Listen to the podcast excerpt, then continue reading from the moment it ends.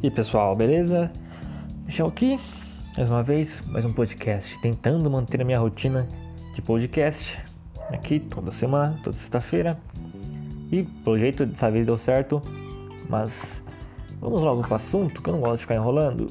E essa semana, semana passada na verdade, né? Final de semana eu assisti Cruella finalmente, entrou no catálogo do Disney Plus não assisti pelo Premier Access, que tá no Premier Access, se me engano, né? Então não assisti. Eu assisti só depois saiu no catálogo. Saiu essa semana, semana passada, alguma coisa assim, né? Filme desse ano. Foi lançado, segundo o Google aqui, 3 de junho de 2021 no Brasil. Né? Foi lançado algumas semanas depois no catálogo Disney Plus, como eu disse.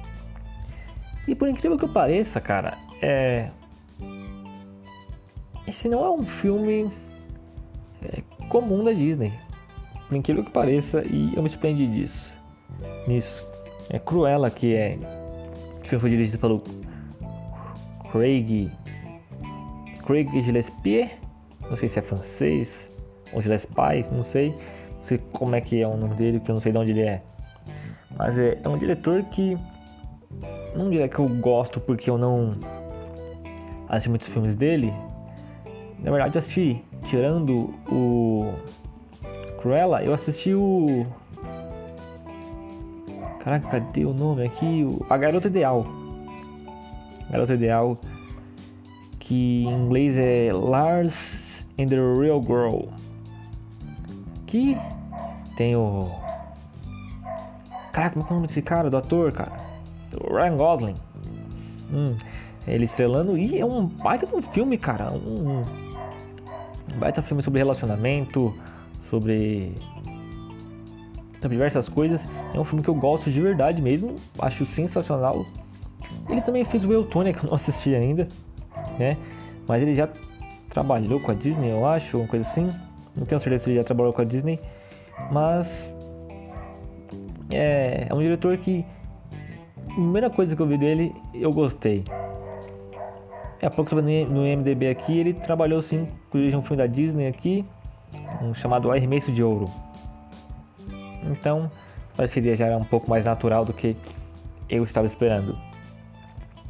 Mas cara, eu me surpreendi porque no Cruella eu esperava que fosse um filme um pouco mais eh, Disney, sabe? No sentido de ser um, um filme mais contido, mais quietinho, mais para toda a família. E o Cruella, ele ainda é para toda a família, ele é livre, ele não. Acho que ele é livre, não é? Ele não chega a ser é, um filme. Não, ele é 12 anos. 12 anos, não é livre, é 12 anos. 12 anos. Que, geralmente quando é 12 anos não tem muita coisa que o resto da família possa assistir. Pelo menos os filmes que eu já assisti, né? Mas respeitem a classificação indicativa, por favor. É mais Cruella pensei que ele seria um pouco mais suave, sabe? E. Cara, não, ele é realmente um filme corajoso, sabe? Dentro do limite Disney, claro. Sempre tem que ponderar isso. Isso, ele não é um filme corajoso por ser corajoso, ele é um filme corajoso do ponto de vista Disney. Ele é um filme que não, não fica na superficialidade, ele faz é, na, na psique, na, na, na, na loucura assim, dos personagens, principalmente da Cruella. Ele vai nas motivações e, e, vai fundo, ele não fica na superfície como muitos filmes da, da Disney fica, ou num, numa profundidade onde é aceitável. Ele vai para lugares ali que, que é um, um tom a mais do que a Disney costuma permitir ou ir, sabe? É, e eu, eu fiquei muito empolgado com isso, cara. É, quando eu, quando eu percebi isso, sabe? Assistindo o filme. Porque é um filme que ele tenta fazer algo diferente e eu gosto, eu gosto. Spoiler, eu gostei do filme, gostei. É, por incrível que pareça, pensei que não ia gostar, mas eu gostei. Sabe? É um filme que é bem dirigido. Eu acho que ele tem umas, umas derrapadas, pelo menos no começo, sabe? Uma derrapada que eu acho que podia ser muito mais rápido aquele começo. Sabe? Podia ser, sei lá, alguns minutos mesmo, só para explicar, depois já vai para o filme em si, é, para onde é importante. E o final também, nossa, é bem ruim, sabe? É uma parte ali do final é, é, é ruim. É, principalmente quando ele usa CGI, sabe? CGI, CGI desse, desse filme, a falar jogo, esse filme aqui, cara, é, é ruim.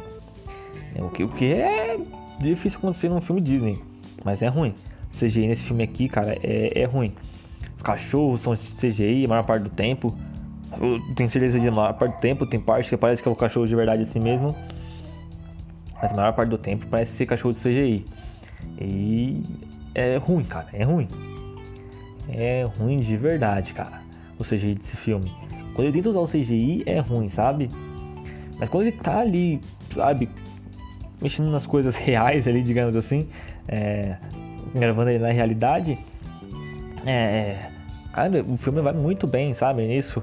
Ele consegue ter uma estrutura boa entre os personagens mais cômicos e a parte mais pesada do filme, sabe? Entre aquela coisa do da, da maldade dos personagens. É porque é cruela, né? Não, não spoiler falar que é cruela é cruel. Não, não, sabe? Mas ele consegue explorar isso de uma maneira muito boa. Isso juntando com a moda é muito bom, cara. Eu acho que eles conseguiram dar um toque de moda é, na, usando, sabe, a moda assim para contar esse, essa história muito boa, sabe? O que é difícil, eu não lembro de filmes fazerem isso, é, sabe? Eu realmente não lembro de filmes fazerem isso. É difícil você pegar um filme que ele consiga fazer isso com, com moda, sabe? Especificamente. É, mas é um filme que consegue fazer isso e se encaixa certinho é, dentro da proposta da qual o diretor quer passar.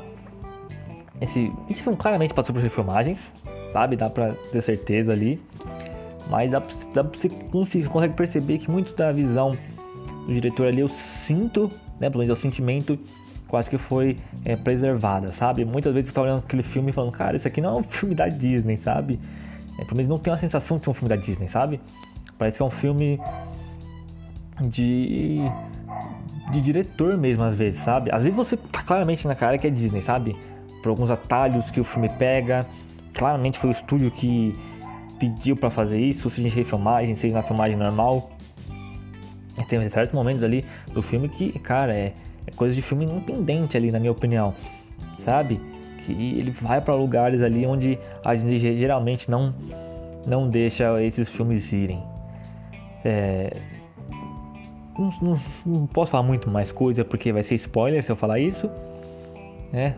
Algumas coisas, mas é, eu gosto do filme, recomendo se alguém quiser aí assistir, tava em dúvida, não sei lá, eu recomendo. Bom filme. Ainda bem, né? Porque os live actions da Disney tá difícil ultimamente, hein, cara? Tá, tá, tá difícil, ser bem sincero pra vocês. Mas Cruella salva. Se continuar desse patamar do Cruella pra cima, eu vou assistir todos e vou gostar de todos. Então pode diminuir.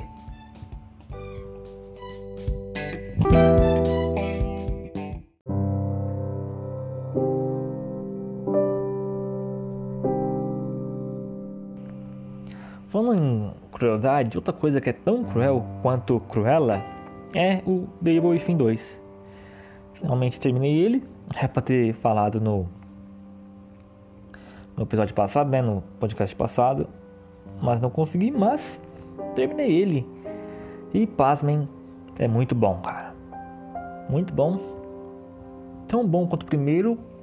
Não consigo colocar em patamares, qual é melhor, qual é pior, porque primeiro ele tem uma coisa clássica ali, sabe, de Resident Evil ali, meio Resident Evil 4, que eu gosto muito, cara. Eu tenho muito carinho. E o 2, acho que ele faz. Ele pega isso e leva pra outra forma, para um negócio é, diferente. É, entendeu? Então não. Não tem como eu. eu é, eu mensurar, sabe, a qualidade dos dois. Porque é uma covardia, porque eu gosto dos dois, sabe? Não tem como eu fazer isso sabe? Mas é. Continuando sobre o F2, não vou ficar aqui nessa ladainha meia hora. É um jogo lançado 13 de outubro de 2017, segundo o Google, desenvolvido pela Tango Gameworks e publicado pela Bethesda, que agora é da Microsoft. Ou seja, The Within 2 é da Microsoft e está no Game Pass. Se você quiser jogar esse jogo, vai lá, dá uma olhada, porque ele está no Game Pass. E cara, que jogaço, que jogaço nos Caraca, é um dos poucos jogos aqui de terror dessa geração que é bom. Não lembro de jogos bons dessa geração aqui do Xbox One do PS4. Tem o que? O Evil Within 1, o 2, Resident Evil 7, Resident Evil 2 Remake. O 3 eu não joguei, então não sei se é bom. É, tem um 8 que falam que é bom. Eu sei que eu gosto do Bruxa, do, do Bruxa de Blair, do. Da. Caraca, como é que é o nome? A Bluebird Team. Mas não tem grandes jogos de terror, cara, esse, essa geração. Sabe? Então por isso que Devil Within, quando acontece, é um milagre e eu gosto muito.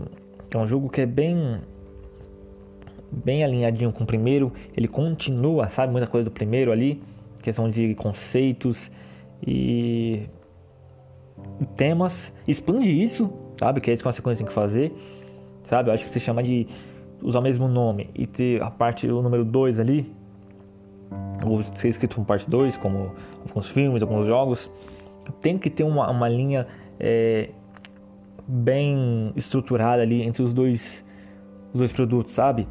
O original e a sequência. Eu acho que Devil Within consegue fazer isso muito bem, porque senão não faz sentido você colocar Devil Within 2, sabe? Põe Devil Within é, qualquer outro nome, sabe? Né, para ter um 2, para ter uma continuação disso, é, para não ser um nome só comercial, você precisa ter essa, essa linha que liga os dois produtos, né? As duas histórias, os dois jogos muito bem alinhados. Eu acho que o The Wolfen consegue fazer isso muito bem, sabe? Eu acho que ele pega aquela coisa do terror e das mecânicas, aprimora elas e bota ele em um mundo semi-aberto, sabe? De hubs e consegue fazer isso, consegue lidar com esse terror muito muito melhor do que o 1, na minha opinião. 1 ele é um, um jogo que é de terror, mas ele é muito de set pieces, sabe? Ele é muito de coisas mais esquematizadas. É, você, uma, você chega e se assusta com um lugar. A segunda vez você se assusta um pouquinho menos. Na terceira vez você já sabe é, o que você vai enfrentar ali. The Within 2 eu acho que ele é um pouco mais difícil porque como ele, ele trabalha com HUD, sabe, com áreas mais abertas, é, quando você você pode passar por uma esquina e não tem nenhum inimigo e na volta tem um inimigo poderoso, sabe, forte, e você tem que gastar toda a sua munição é, nesse inimigo e ter que correr dos outros, sabe? E essa variedade, sabe, essa coisa meio não aleatória, sabe, mas essa variação que acontece nesse espaço, ela é muito muito bem-vinda pro terror. Consegue fazer com que o terror é, aflore mais, seja mais constante e tire o jogador da zona de conforto que o 1 te dava para o jogador depois que ele conseguia mapear as áreas, sabe? E, é, por exemplo, eu sinto que se eu jogar de novo o 2, vai ter momentos que eu vou tomar susto. Um já não. Um eu já joguei no 360, joguei no Xbox One quando saiu no Game Pass. Eu não senti tanto, tanto medo, sabe? Foi tudo mais mais leve, porque eu já tinha muita coisa mapeada na minha cabeça. E no 2 já não. No 2, é, se eu jogar de novo, eu sinto que eu vou tomar susto ainda, sabe? Porque essa coisa de área aberta consegue aflorar muito o terror. E na questão da história, eu acho que ele termina bem, sabe? Continuidade. Ele deixa alguns ganchinhos ali com a parte 3, que eu não acho que vai acontecer, pelo menos não com o Sebastian. Talvez aconteça com a Kidman, alguma coisa assim, sabe? Não vou dar spoiler, mas não acredito que aconteça com o Sebastião, mas pode acontecer, né? É jogo, eles podem inventar uma desculpa para voltar. Acho que o terminal do 2 pro Sebastian é, termina bem, sabe? Termina é, aceitável pra caramba. Depois eu acho que ele não volta, mas tem um gancho, né? Tem dois ganchos, na minha opinião, com a sequência. Mas acho que a estrutura dele, sabe, cara, a direção do jogo é muito boa. É, cinematográfica no talo, assim, sabe, de qualidade. É muito. Direção de arte do jogo também é sensacional, cara. Nossa, é um negócio que você não encontra em outros lugares, assim. É muito única do jogo. De verdade, assim. É. Tanto também é um, é um estúdio japonês, né, cara? Os japoneses, quando eles estão no dia assim, cara, eles, eles são melhores que qualquer um, cara. Eles conseguem fazer coisas sensacionais. E a Tango prova isso aqui que consegue fazer um jogaço, uma direção de arte maravilhosa. né? E ele é um jogo que aprimora tudo, cara. Tudo do um, combate. É, tem uns bugs chatinhos, cara. Já parei uns dois bugs. Que o jogo travou, achou assim. Não, não deixou eu. É, fechou o jogo, sabe? Não, não, deixou eu continuar o jogo, fechou. Eu tive que voltar. Graças ao salvamento automático eu consegui continuar sem perder nada. Né? Tem, tem momentos que o jogo não deixa usar o comunicador, ele dá uma travadinha. Sabe, vai usar o comunicador, você não consegue, você tem que mirar, daí ele deixa você usar o comunicador. Tem horas que o jogo não recarrega, assim, sabe? Isso é muito mais pela parte final do jogo, sabe? E foi problemas que eu tive. É, pode ser que você não tenha. Não vi muitas dessas reclamações. Pode ser que não tenha. É, mas não me afetou muito no jogo, não. Não me afetou quase nada. Minha experiência ainda não. Esses bugs não foram suficientes para diminuir a minha experiência, sabe? Mesmo com as duas travadas ali é, elas foram tão espaçadas ali que eu não, não fiquei com raiva, não consegui, é, não, não atrapalhou a minha experiência é, de jogo. Mas é, teve fim, jogo que eu recomendo muito, tá no Game Pass, dá pra jogar no Xbox One, Series S, Series X, eu acho que tá no de PC também, dá uma olhada aí. Recomendo também o 1 para jogar antes desse. Você vai ter muita tem muita ligação do 1 com 2. Se o 2 estiver mais barato, pode jogar também, não tem problema nenhum. Eu vou usar o Game Pass. Mas recomendo que você jogue em 1. 1 também é muito bom jogo. Aproveita aí e joga esses jogos aí. Dá uma olhada também se tá no de PC, que eu não tenho certeza se são de PC.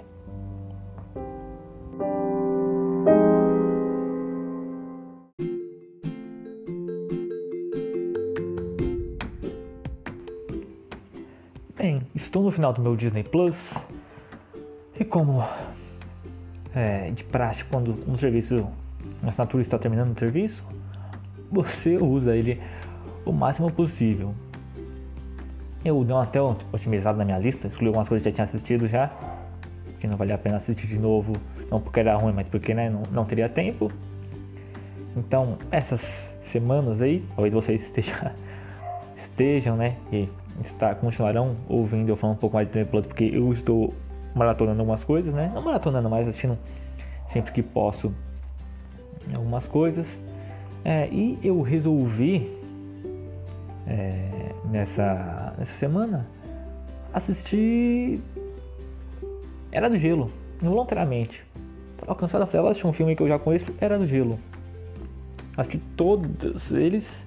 É, tinham um, os o último não tinha assistido, né? Mas mesmo assim, o Gelo é um filme que não assisto entrados regularmente, né? É um filme que geralmente a maioria deles assisti uma vez, é, uma vez só e, e nunca mais, né? Eu assisti primeiramente né, o primeiro, né? Por ordem cronológica, que ainda é, é um bom filme ainda. É, o gráfico dele, né? A parte gráfica não não tá ruim, tá bom ainda, se sustenta. Eu nem sei de que de que ano ele é, deixa eu ver aqui. A era do gelo, mas ele é bom. Eu gosto do dele. Eu sinto que só, sabe, ainda não é. Eu só não gosto mais dele que eu já assisti tanto tempo, sabe? Ele já assisti ele muitas vezes. Aí eu. Eu meio que tenho uma. Já sei tanto desse filme que eu meio que já não desgosto assim, mas eu já fico saco cheio já. Mas ainda é um bom filme. Gosto muito do Sid nesse aqui. O Sid nesse aqui é sensacional. É muito bom o Sid nesse aqui. Ele, ele rouba o filme fácil, né? Ele é muito bom. Gosto demais. Ele gosta da historinha dele, que é, que é legal. A criação do bando, né? Deles. É bem bacana. É, depois eu assisti, obviamente, o 2. Que o 2 eu eu, eu acho pra mim é o mais fraco de todos. Não, mais fraco de todos não. Mas ele, ele é um dos mais fracos de todos porque eu, eu, sinto que ele tem um pouco de graça, mas tipo, ele não. Não é o, ele não é o melhor que o primeiro, nem que o, o 3 e o 4. Sabe, ele é melhor só que o, que o 5. Sabe, eu, eu tenho problemas que com ele, assim, que eu sinto que ele não é tão engraçado quanto eu acho que ele deveria ser. Ele tem as partes engraçadas, mas não é tanto quanto eu, eu gosto nos outros, sabe? Sinto também que tem um, um um, problema que eu já assisti muito esse filme e às vezes eu fico com um pouco de ânsia assistir tanto filme, sabe? Então relevem isso também. É, e fui assistir pela segunda vez, primeira vez eu assisti é, faz muito tempo, que é o Era do Gelo 3, cara. Que na minha cabeça ele era ruim, mas eu fui assistir e eu acho esse filme maravilhoso, cara. Ele é facilmente o melhor da franquia. Fácil. Fácil. Ele é com certeza o mais engraçado. Tem um personagem mais engraçado que é o Bucky. Cara, o Bucky que rouba a cena. Ele, ele nossa, cara, ele aparece em cena. É maravilhoso, cara. É uma coisa onde o diretor, né, que é o Carlos Saldanha, junto com o roteirista, junto com toda a equipe, acertou em cheio, cara. Cada momento do Buck, sabe? Cada momento do Buck, do, o City também aqui tá muito bom, cara. Sabe? Hum, é sensacional, cara. Até os gambazinhos lá, que eu esqueci lá o nome dele lá. Mas eles também estão muito bom aqui. O filme, nossa, fácil, muito engraçado, cara. Eu, eu dei muita risada de verdade, assim, cara. Eu, eu, tô, eu tô lembrando aqui, eu tô até falando com um sorriso no rosto, porque eu acho muito bom mesmo, cara. Muito bom mesmo. E não, até onde eu saiba, né, na minha bolha, até onde eu vejo, não é um dos mais cultuados, entre aspas, assim, é da franquia, né? Mas eu, eu gosto muito, cara. Gosto muito desse. Acho é sensacional, cara. Eu gosto muito dele mesmo. E é a segunda vez que eu assisto, cara. Então, relembrar algumas coisas que eu tinha esquecido, né? Me, me fez sair mais. Fez, fez o filme sair pra mim melhor, sabe? É mais engraçado, mais divertido. Gostei muito do 3. Eu fui assistir o 4 e. Cara, o 4 ele não é ruim, sabe? Eu acho que ele é um um tom abaixo do do dos três primeiros. E daí eu, eu, eu faço uma eu volto e não acho que o 2 seja melhor que o 4, que eu acho que a a história do 2 era mais bem contada e os personagens do 2 são mais é, não necessariamente engraçados, mas são mais bem estruturados, mais bem feitos, são mais carismáticos. O 4, principalmente os vilões, nossa, tem uma falta de carisma, nossa, forte, forte, forte. Mas também é um filme é, engraçado também, eu dei mais nele do que no 2 e do que... Do que no 1, não, não dei bastante, tá? mas muito mais risado do que no 2 principalmente pela avó do Cid. A avó do Cid é sensacional, nossa, sabe? essa véia é maravilhosa, é muito boa. E, e, eu tenho um problema mais com os vilões, cara. Acho que os vilões é meio muito over, sabe? Acho que uma, um pouco mais de segurada nos vilões.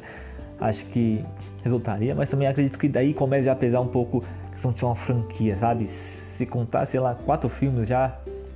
Acho que já pesa já pra onde você vai levar esses personagens.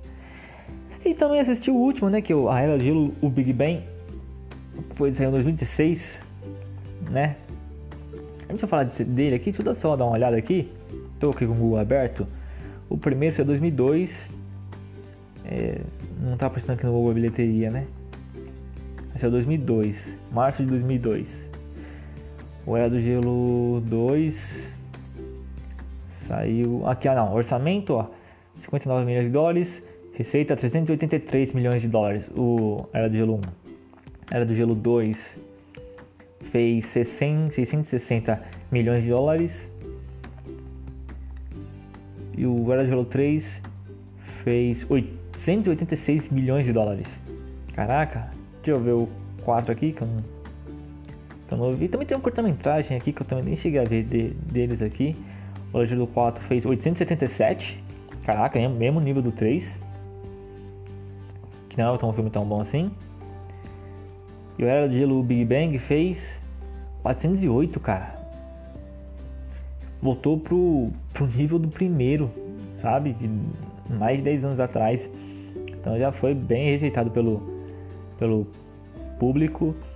O, o 4 é feito. Ó, pelo menos informações aqui, a gente resenhar sobre o Big Bang, sobre o, o 5. O 3 ainda é feito pelo Carlos Saldanha.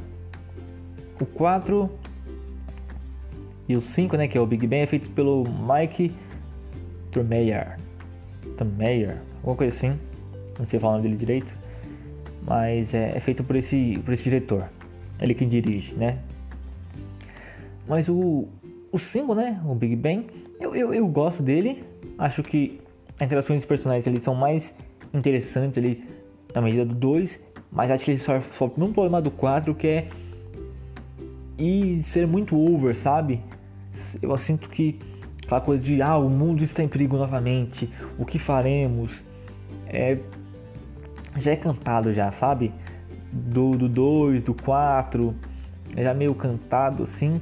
E é que no 4 não está necessariamente em perigo, né? Ele está em mudança e os personagens estão se readequando ali enquanto aquele mundo vai mudando, né? Para encontrar com a com a família. Mas sinto que essa coisa do mundo está acabando de novo, igual no 2, eu sinto que ela vai um pouco over, sabe? Mas eu, eu gosto muito da administração de personagens. Eu sinto que o Big Bang tem personagens melhores do que o 4. Tanto que eu, eu tendo a achar que ele é melhor que o 4, sabe? Eu acho que ele, ele é melhor que o 4. Mas você entende que falta a história ser um pouco mais. Se a história ser legal, sabe? A história não é legal sabe? O Cid aqui, ele, ele tá ok, sabe? Não tá ruim. O Buck volta aqui e volta ruim. Eles cagaram o Buck. Perdão pela, pela palavra, né? Mas o Buck tá ruim aqui, sabe? Eles, o Buck era um, era um cara que ele era, maluco, ele era maluco no 3, mas ele era tão maluco a ponto de ele dar uma volta e você achar que o, o ele, o, o, ponto de vista dele estava certo. E o ponto de vista dos outros personagens estava errado sabe? Tanto que você tem interações maravilhosas é, com essas situações assim, sabe? Porque ele tá num tom e o personagem está em outro. E muitas vezes não dá um, uma situação cômica sensacional, cara, sensacional.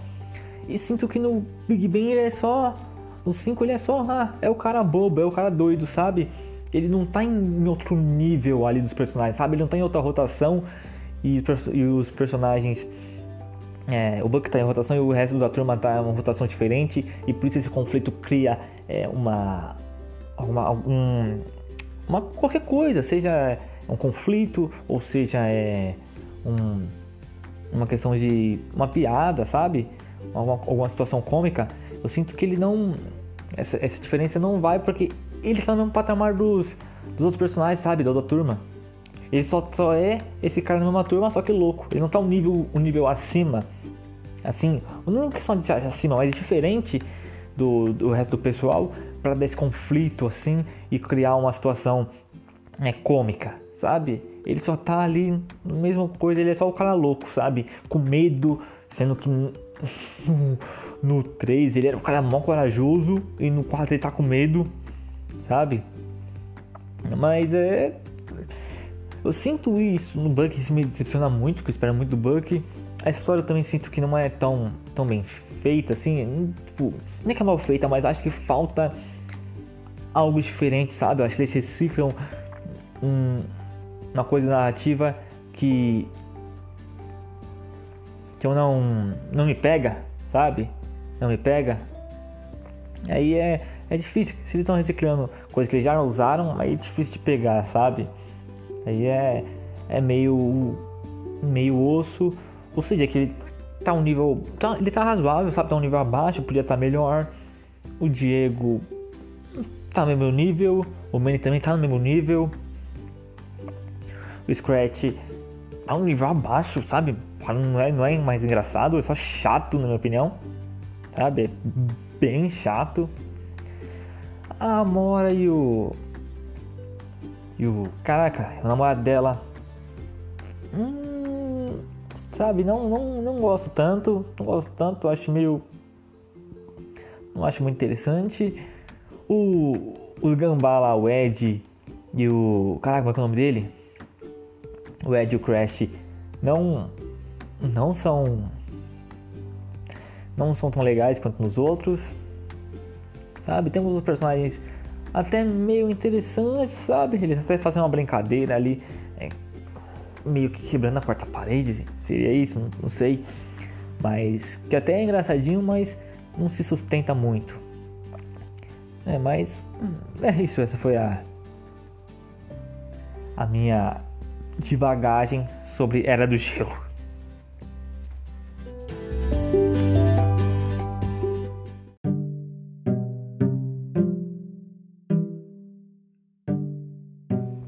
É pessoal, ficando por aqui.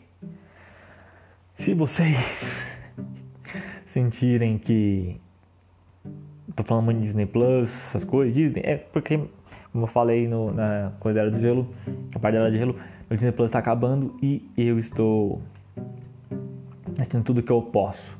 Então, provavelmente nos próximos dois episódios ainda vai ter coisa do Disney Plus, eu acredito.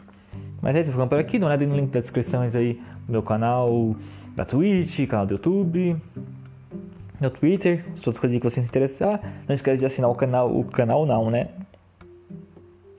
O podcast, mania de falar do YouTube, mas se no podcast aí precisa ver sempre os novos episódios. Vou ficando por aqui e até a próxima. Fui.